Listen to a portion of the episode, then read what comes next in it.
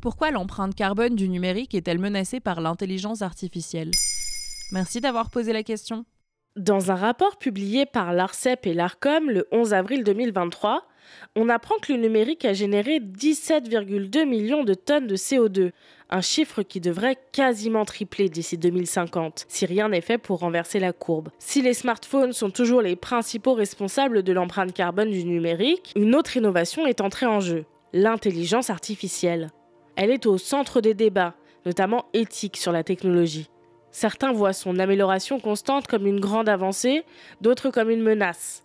Mais elle pose un autre problème, d'ordre écologique cette fois-ci. Donc l'intelligence artificielle pollue?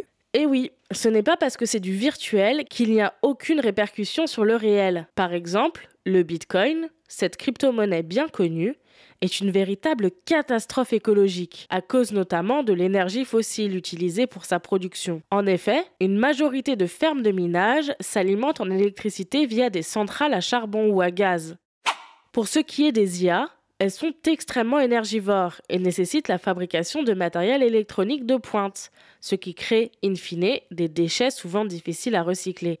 Dans un article à ce sujet, Futura cite la plateforme de conseil en énergie HelloWatt, qui prend en exemple ChatGPT. L'Université de Californie a fait les calculs et estime que l'entraînement seul de l'intelligence artificielle pour GPT-3 a consommé 1287 MW, qui ont émis 552 tonnes de CO2, soit plus de 205 vols aller-retour entre Paris et New York. Mais ce n'est pas tout. Le CO2 n'est pas le seul problème. Futura ajoute que l'entraînement de GPT-3 a nécessité 700 mètres cubes d'eau et que poser des questions à l'intelligence artificielle consomme également de l'eau. De l'eau? Pourquoi? Tout simplement pour faire refroidir les data centers, ces énormes processeurs de données dont la température doit être contrôlée constamment pour éviter la surchauffe, voire les incendies. D'ailleurs, 700 mètres cubes d'eau consommés pour l'entraînement de GPT-3, c'est autant que pour refroidir un réacteur nucléaire. Comment faire pour réduire cette consommation d'énergie et ces émissions? D'abord, un travail de sensibilisation et de formation des développeurs est nécessaire.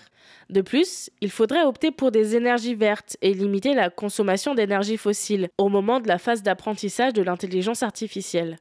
Enfin, mieux recycler les déchets électroniques. Par ailleurs, l'innovation est aussi synonyme d'optimisation. Par exemple, les data centers sont certes très énergivores, mais ils ne le sont pas beaucoup plus que 15 ans en arrière, alors qu'ils stockent un nombre bien plus important de données.